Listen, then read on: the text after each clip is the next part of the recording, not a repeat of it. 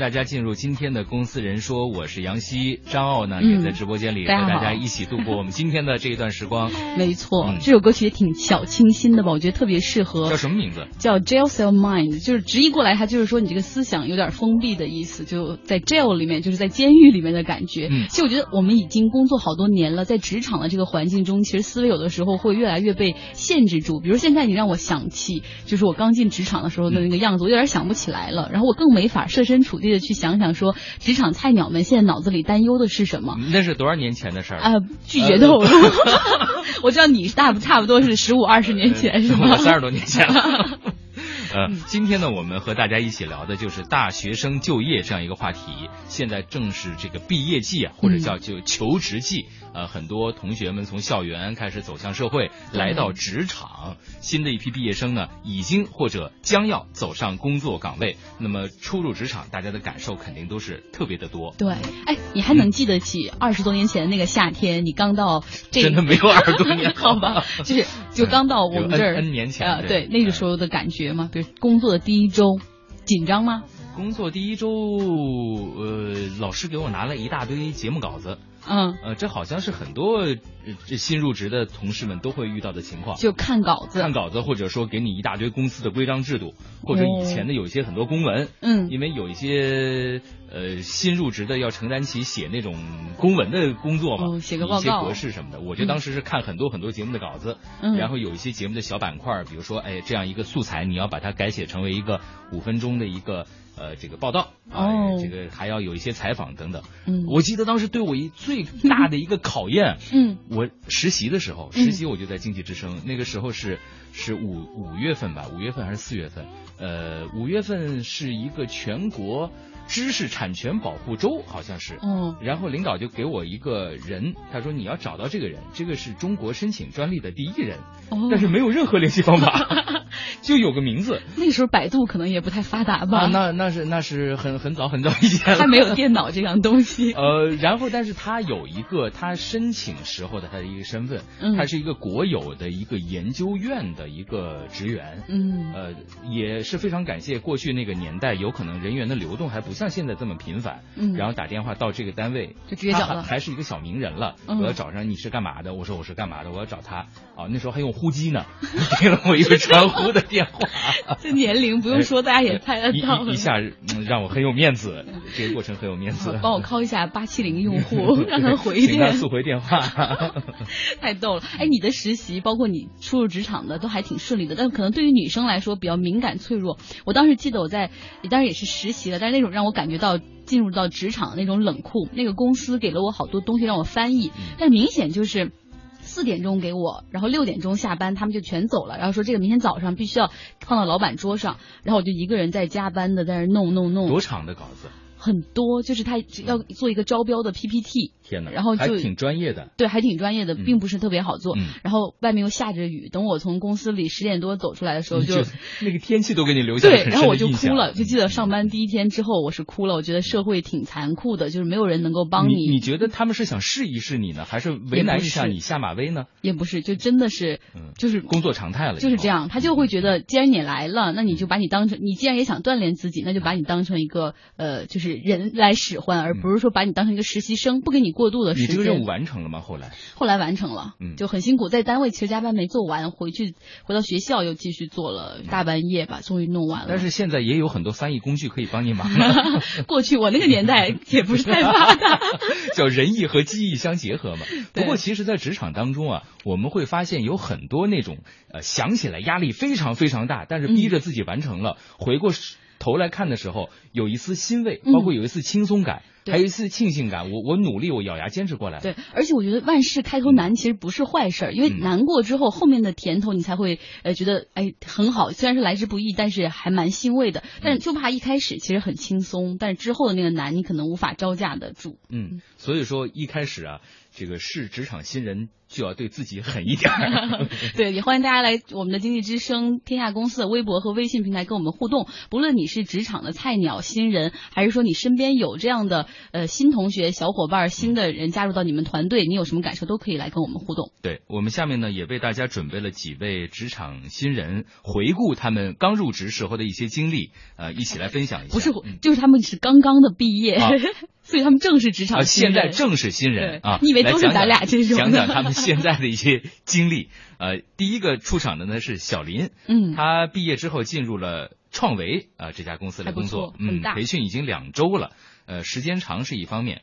不过好像很多公司培训都都有两周吧，对，包括我台的培训也差不多是是两周的时间，嗯，呃，时间呃比较比较长了。更重要的是啊，比当年的军训还要辛苦啊，到底怎么回事？我们一起来听听小林的这段讲述。这两周就从七月十三号开始，然后到现在都在培训，包括两天半的一个军训，还有其他都是业素质培训啊，还有他对公司的文化。然后各产业公司的一个了解，还有职位的一个了解。接下来的话会有一个百里一行，就是百里徒步，锻炼一个人毅力，二是一个团队的协作。因为他那个成绩的一个评定是团队最后一名，然后到达才才算你的成绩。你觉得从大学走出来的这一两周吧，感觉有什么不同吗？感觉的话，就是从学生这么一个身身份，然后现在走出社会，在我身边我就看到很多人，可能刚开始会有点不适应，很多人就可能心里会有点抱怨，或可能是觉得太累了。然后对于每个人的话，像我自己的话。也还好，感觉是确实挺苦挺累，但是首先要对自身有一个清楚的认识嘛，既来之则安之，对吧？反正已经确定这么一个公司可以继续就往下面做的话，那么就好好坚持，然后以后好好工作。我觉得小林还挺让人羡慕的，因为一开始第一份工就在一个比较大的一个公司里面，对，而且培训两周，貌似还挺正规的。很多小企业有可能给不了这么长的培训。对，有些人说讨厌培训，觉得培训在浪费时间，但有时候你想没想到，如果让你第一天来就赶紧投入到那种紧张的工作中去，其实并不是什么好事儿。首先，你并不是很了解自己，甚至不了解这家公司。在很多公司，培训是一个福利。嗯，但是我们在日常工作当中，往往让大家写意见，说说培训太少。但是真正搞起培训来，大家都不愿意参加，不愿意去。尤其是这种职场新人，他觉得培训可能拿到的不会，公司不会给钱，可能一天只有三十块钱的补助。包括培训有可能会占用这种休息日、休息的时间，大家们都挺不乐意的。嗯，我们再来看看这位小杨吧。小杨他呃进入了一家房地产企业工作啊，尽管刚刚离开校园，但是他之前呢在这家公公司实习了半年多的时间。他的毕业以后，他。觉得是不存在适应期的，直接就干起了核心的业务。不过他身边很多同学，呃，日子有些艰难，甚至有人只工作了几天就离职了。我们也曾经很多次想象过这个职场应该怎么样，我们也憧憬过很多，但是的确近发现很多跟我们之前想的不一样的。对我来说，经过这么一个实习培训，看到这样很多东西，我觉得很正常，而且我觉得这也也许就就是现实啊。他如果是没有经过。之前的这么一过渡的话，现在刚进职场，我们同学刚开始培训，觉得好苦啊，或者是说人与人之间呐沟通等等，他们之前想的不一样，可能这个反差会比我大一点。在没有接触公司之前呢，我们更多的停留是在校招时候公司宣传的那个层面，好像他们怎么说我们怎么训，哎，觉得这个岗位多好，多美好，哎，发展前景多好啊，怎么着怎么着。但像他们现在真正入职之后开始培训了。他们发现真正的工作跟当初公司说的不一样。下周的时候，我就招管理培训生，哎，招过去我们要轮岗或者以后培养未来的什么管理储备人才。但是真正进入之后，发现干了一个月，全部是他干特别杂，甚至是初中生、高中生都都完全可以做的事儿。比如说我有位同学啊，他房地产的房地产公司去做借顾问。但是他干起一个月之后，现在每天都在干管仓库啊，做各种 Excel 表啊，特别简单。就是很多人在刚入入职场中就有了想离职的，因为一方面是我刚才说的反差比较大，另一方面的话，他们工作的环境跟他们完全想的完全不一样。呃，张奥怎么看现在职场人员流动性这么大？因为没办法，就是有时候年轻人，尤其是九零后，你会发现他们的想法很多，而且他更觉得自我的价值最重要，而不是像我们，比如八零后会觉得，首先我要有一份工作才能养活自己。九零后本来父母对他们的关爱可能会更多一点，资助他一年半载的不愁，呃，所以他在生计上他不愁，所以他更希望，如果这份不适合我，我何必勉强自己？所以你会往后看，越来的这个职场的流动性就会越大。嗯，一代人跟一代人真真的想法不一样。我们的父母辈，包括八九十年代，一个人在一个。单位、一个一个机构工作，一辈子一辈子。嗯，但是现在很多不开心就走。我我在朋友圈里面有一个朋友，他老去旅游，我就说你怎么这么多假呀？他不是我想去旅游，我就辞工了。我说你回来了再找一份。我说这个 你太想得开了，倒是容易找着。他说我没什么要求，就容易找着了。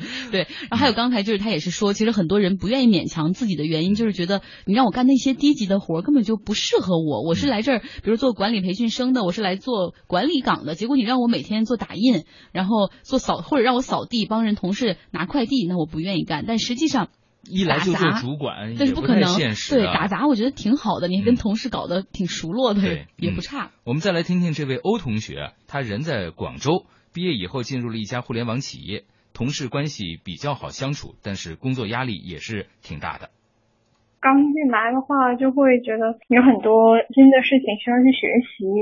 工作之余要抽这些时间来自我提升的话，嗯，有点不够时间的感觉。感觉自己还有很多东西不会，有点着急吗？嗯，会有一点不懂的就问一下自己，再会另外的去系统一点的再去学一下这样子。有犯过小错什么之类的吗？是有，就是像任务没有按时的完成啊，那可能会呃。拖累到一个进度的问题，我的上司没有说是去批评我或者怎么样，而是先想方法去尽快的把这个弥补上，做一个复盘吧。后面会，我觉得在这方面给的自由度还是比较大一点，可能也是由于互联网公司它还是比较自由度比较大一点。那种有挫败感吗？这是你以前预料到的吗？会有挫败感，自己也也也算是预料到吧，因为嗯本身可能有一点拖延症，所以完不成任务自己也会愧疚，但是也会去反省自己效率的问题，慢慢的去提上来这样。我听了这个跟这个欧同学做采访，我觉得他可能真的是很难完成任务。你看他说话细声慢语的，在互联网公司那个节奏，我觉得他可能可能有点吃力。嗯，这个性格也也也造就了有一些职场当中的一些行为方式，嗯，不能够适应，也会给自己带来痛苦。呃，那么关于职场新人，我们进入职场以后我们的一些变化，在呃半点的广告和报时之后，呃，也欢迎大家继续收听，我们共同来互动。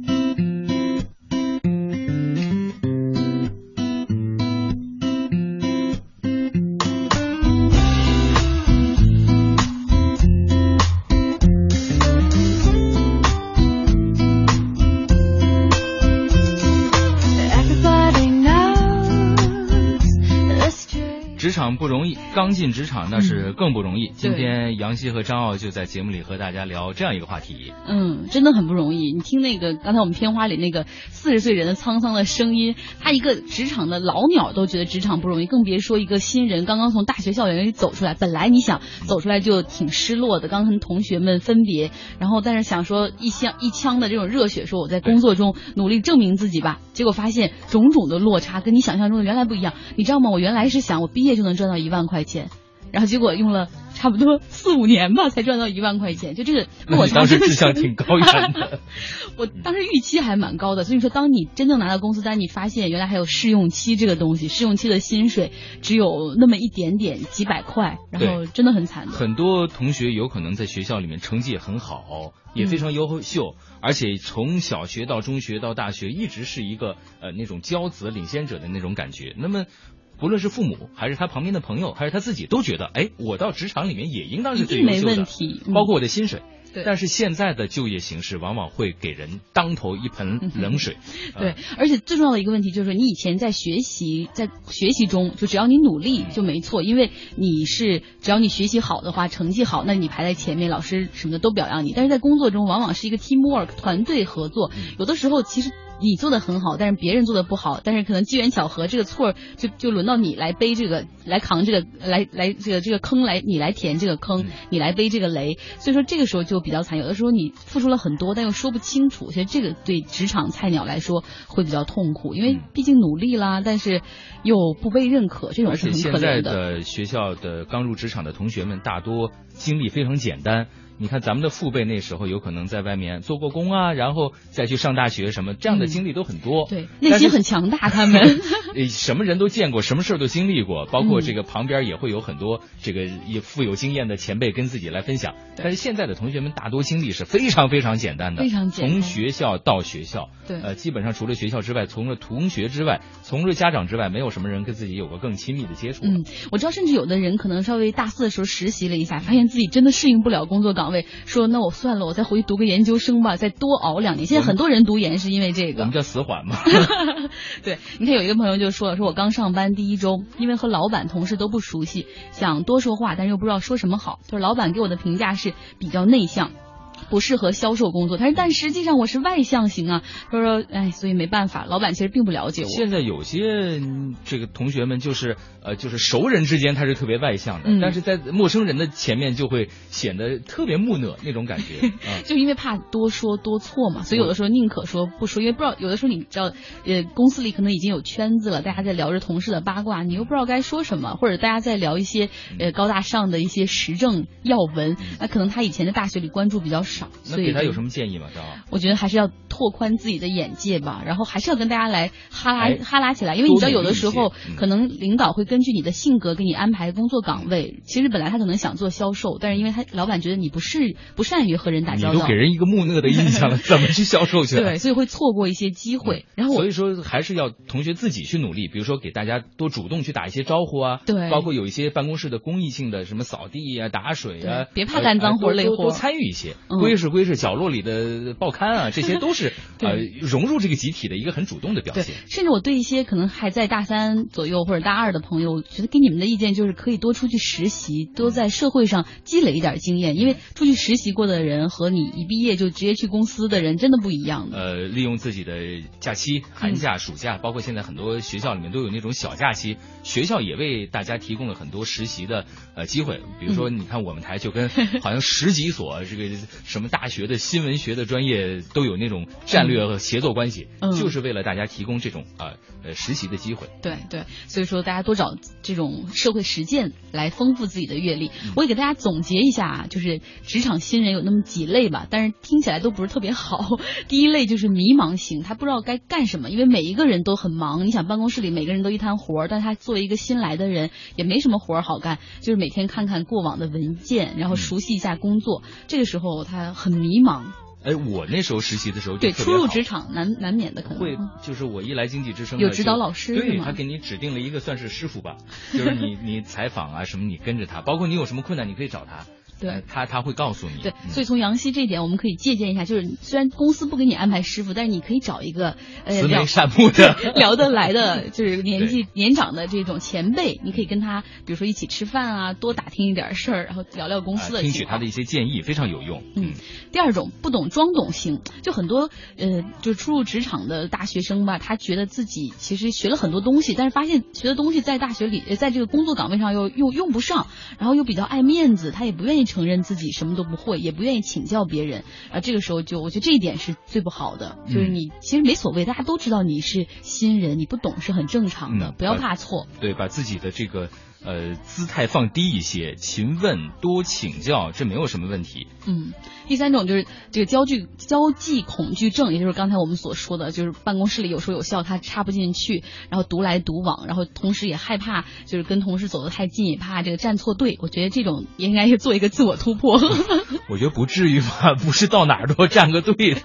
嗯，大家可能所谓的办公室政治学，千万别把它庸俗化了，没那么严重，别吓着大家。对对对，下面一种类型比较正能量，他是努力型，拿快递、打水、擦桌子，眼疾手快，然后帮其他前辈。打理一些杂事，这样我觉得是很好，很快可以融入团队。对，然后经常问问说老师有什么事儿？呃，我们这边是叫老师了，但平常可能叫王哥、陈姐，有什么事儿我可以帮你们？媒体界都愿意叫老师，好像我到山东去，大家也叫老师。我说，哎呀，山东人的确孔孟之乡，很讲礼貌，而不是我们这老师就师傅的意思。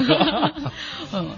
然后第五种手忙脚乱型就很努力，但是出错不少。然后上司看不到我的努力，但只批评我的不仔细，这个会给他的职场画上小黑叉。就还是要再细致一点吧，可以做的慢一点，但是尽量少出错，尤其是低级错误，我觉得还是少犯。嗯，呃，少给自己争取过多的任务，别同时开展多个作业面。